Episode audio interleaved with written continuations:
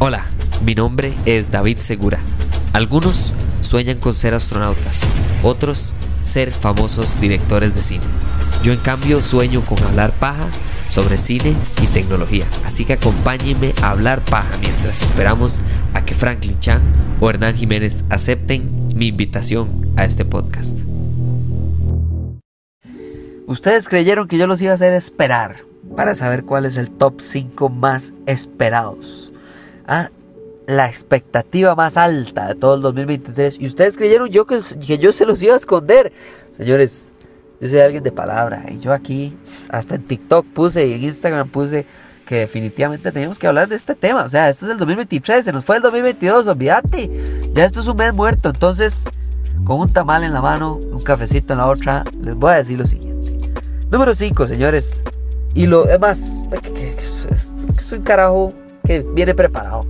En el TikTok lo dije. O sea, si hay algo que ha evolucionado, lo que traíamos de que venía más o menos bien en los años 2000 de subgénero de superhéroes y películas de superhéroes en el cine fue Guardianes de la Galaxia 1. O sea, de verdad, de verdad esa película la gente no le da suficiente respeto por lo que hizo. La gente sí le da suficiente respeto por la película que es, la excelente comedia, la sorprendente eh, eh, eh, introducción a este equipo intergaláctico de gente que no conocíamos y que a nadie le importaba, que ahora todo el mundo está mega invertido. O sea, ¿cuánta gente no sabe quién es Groot? O sea, y es Vin Diesel en todos nuestros idiomas. No es alguien que está haciendo el doblaje, no, es Vin Diesel.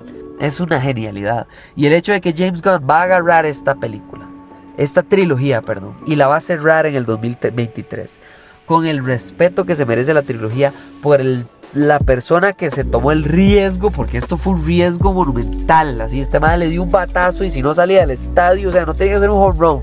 No, no, tenía que sacarle al estadio para que funcionara esta vara. Y lo logró. Y entonces creo que se merece el respeto, a pesar de que si han escuchado el podcast saben que la segunda no me gusta ni cerca de lo que me encanta la primera. No, no, es pésima ni nada por el estilo, pero no es de las que yo disfruto y es más, es de las que menos he vuelto a ver de todo el universo cinematográfico de Marvel, que lo vuelvo a visitar bastante más a menudo de lo que debería. Esta película va a ser excelente y va a estar, por cierto, en el mes de mi cumpleaños. Sí, señores, mayo. Número 4, número 4, Spider-Man, pero no, pero no estamos hablando de Spider-Man actual, estamos hablando de Spider-Man Across the Spider-Verse. Esta película se merece los 1170, 20 mil diría un chiquito, eh, aplausos, más. o sea, director Joaquín Dos Santos, y va a tener a Haley Steinfeld, Oscar Isaac, toda la misma gente vuelve, pero lo importante para mí, en junio del 2023 es que esta película, ganadora del Oscar, por cierto, tenga una secuela digna. Una secuela que trate por lo menos de llegarle al mismo nivel. Yo, hay mucha gente que es como, no, tiene que ser mejor que la primera. Me, o sea, ¿cuántas capillas sistinas hay en el mundo, señores? ¿Me entienden? No esperemos que todas las películas que hagan extraordinarias y saquen una segunda porque quieren imprimir plata sean igual en calidad que la primera, señores, seamos realistas también. Entonces, yo solo espero que esta película trate de llegar al mismo nivel de la primera. Si lo logra, superó mis expectativas, porque de verdad que Into the Spider-Verse es una joya para todas las personas que estudian animación, que estudian guionistas, o sea, producción eh, eh, eh, de escritura, todo, todo, todo, todo. De verdad que la ejecución de esa película superó todas las expectativas y le quitó un Oscar fijo que tenía Pixar ese año, por cierto. Número 3. Ustedes de verdad que van a pagar el podcast aquí, pero les pido por favor tengan paciencia porque este es mi top 10, ¿ok? Y les voy a decir porque es que ustedes no deberían de hacerme mucho caso. Porque número 3, señores, tenemos Transformers. El levantamiento de las bestias. The Rise of the Beasts.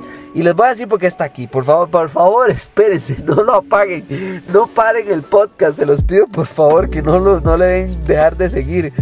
De verdad, honestamente, desde el fondo de mi corazón les voy a decir lo siguiente.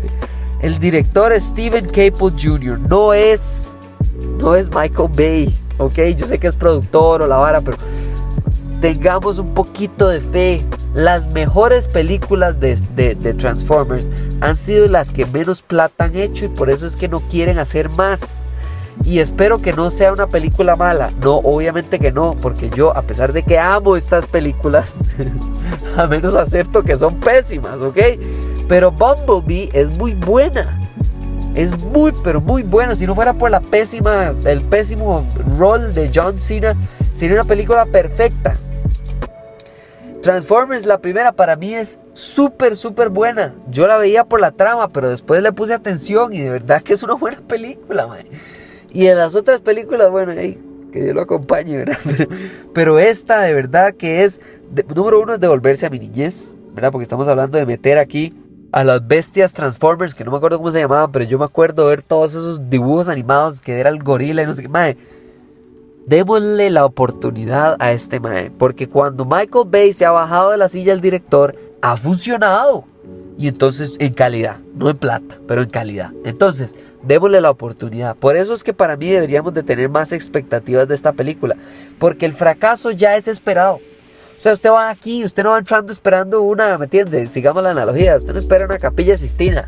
O sea, usted ir aquí, va a ir a ver di, un templo católico que le dijeron que queda ahí en, San Gerardo de Ota y di, dice que es muy bonito. Y tal vez sí, tal vez sea algo muy bonito y, y nos damos la oportunidad. Entonces, creo que esa parte para mí sí es importante.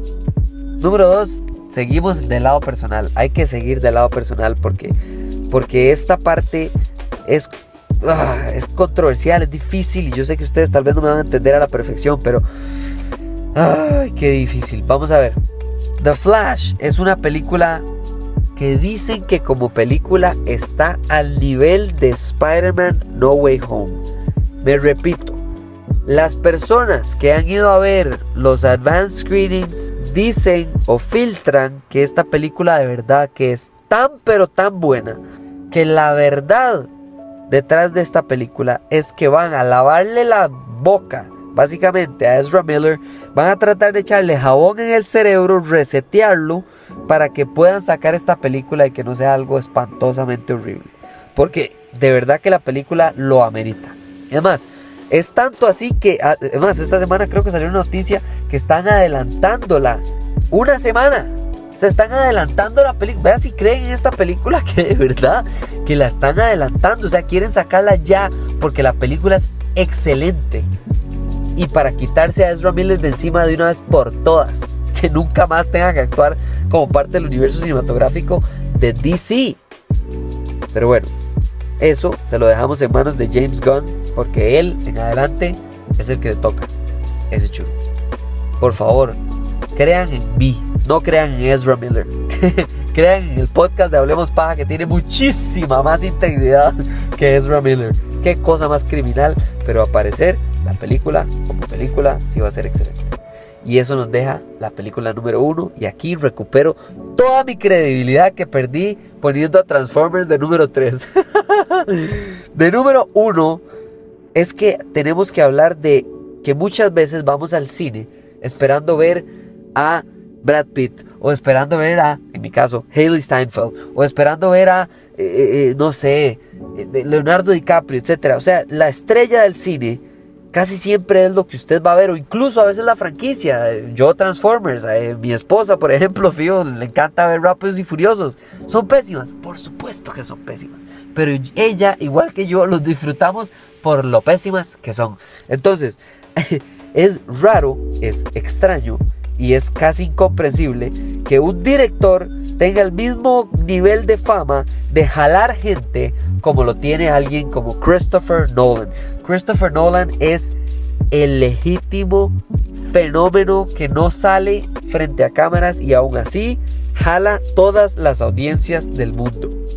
Y este mae, cada proyecto que agarra, para mí hay que ponerle atención. Y por eso les pido que en julio del 2023, la número uno, la película que de todas estas, si usted está haciendo un ahorrito ahí, cachete, para poder ir a ver las películas, eh, algunas en caro, otras en la versión baratieri, en el cine ahí más purete, y el otro vamos a ir a Super IMAX 4 20D, que cuando el más escupa me mojo. Esta es la que hay que ir a ver así. O sea, de verdad que esto es una experiencia de cine. Oppenheimer, en julio 21 del 2023, es la película que más personas en nivel en todo el mundo tenemos que ir a ver y experimentar. Este mae tal vez a muchas, a muchas personas les confundió, lo sacó de casillas o tal vez no los enamoró tanto como esperaban. Tenet está bien. Yo he visto la película y también me pareció un poco más caótica de lo que debió de ser, pero no es una mala película en lo más mínimo. Nada más no está al estándar de Christopher Nolan, pero Oppenheimer con Killian Murphy, bueno, Killian Murphy está si Christopher Nolan construye una choza, Killian Murphy le ayuda. O sea, trae sin selvo. Eh, eh, entonces, pero está Florence Pugh, Emily Blunt, Matt Damon, Robert Downey Jr., Rami Malek. O sea, esta película va a ser otro nivel. El tema, señores, el tema de las bombas nucleares de una de las personas más afectadas por la invención de la energía nuclear para destruir. Esta película se puede traer de verdad que un montón de temas que ni siquiera se nos ocurre porque este mae no juega con energía nuclear, él juega con el tiempo, él juega con la relatividad, con el espacio. Alguien que pueda hacer eso de verdad que merece toda nuestra oportunidad. Y por eso, esa es la película más esperada del próximo año. Muchísimas gracias por escuchar estos dos episodios, por escuchar durante, por cierto, todo este año. Ya casi nos va el año, madre. O sea, qué montón de episodios saqué. ¿En qué momento se nos fue el año? Pero bueno, de verdad, de verdad, de corazón, muchísimas gracias por escuchar estos episodios y todos los demás que han podido escuchar. Yo no sé si han escuchado todos, uno, dos, treinta, cien. No me interesa cuántos escuchen. Me interesa que escuchen. Mil gracias, de verdad, de corazón y nos hablamos en la próxima. Por favor, escríbeme a Raw Hablemos Paja CR en el episodio pasado cuáles habrían sacado. En esta, más bien reordénenme estas 5. Probablemente todo el mundo va a sacar Transformers, entonces bueno, ya espero esa. Pero tal vez me sorprenden, pónganme películas que ustedes creen que más bien totalmente me faltaron aquí. ¿Cuál debería ser de número uno si no es Oppenheimer? Muchísimas gracias por escuchar este episodio, por compartirlo con todo el mundo, por darle 5 estrellas. Nos hablamos en la próxima. Chao.